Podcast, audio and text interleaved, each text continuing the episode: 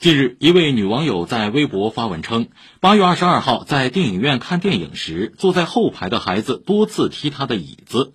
女网友制止无果后，孩童父亲竟然用力踹女网友的座椅靠背，导致女子当场眼冒金星。此事引发众多网友关注。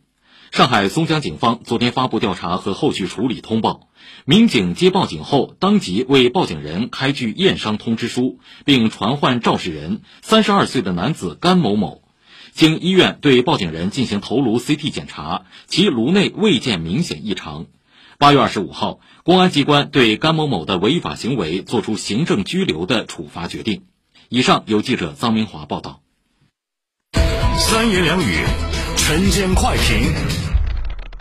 下面播送时运撰写的晨间快评：没有天生的熊孩子，只有失职的熊家长。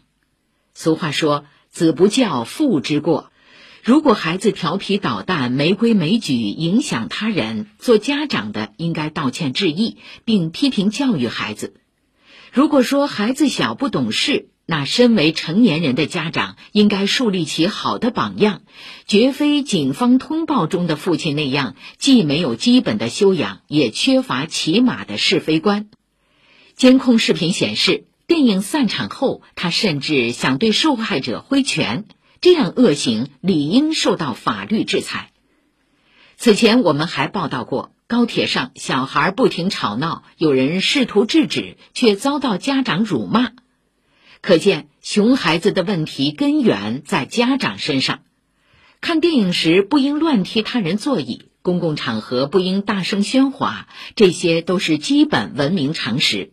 类似“不要跟小孩计较”这样不负责任的说辞，只会害了孩子。